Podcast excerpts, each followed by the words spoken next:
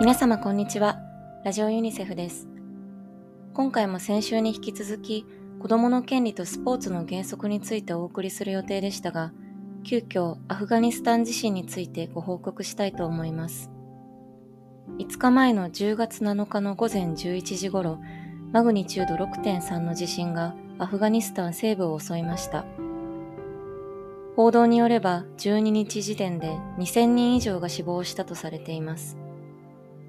ユニセフは状況をより詳しく把握するため、現地で追加の被害評価を実施しています。負傷者は最寄りの保健医療施設でユニセフとパートナーから提供された緊急医薬品を用いて治療を受けています。またユニセフは過度な負担がかかっている診療所のために災害時用テントを提供したり、衛生キット1万個や防水シート1000枚など基本的な家庭用品を輸送したりしています。ユニセフがもともと人道支援を続けている国であるアフガニスタン。数年にわたる政情不安や子供たちの栄養不良など様々な問題を抱えています。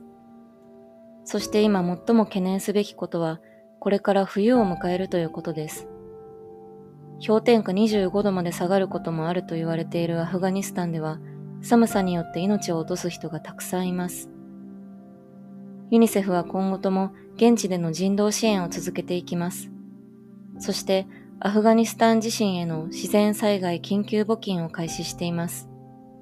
皆様の温かいご支援をお待ちしております。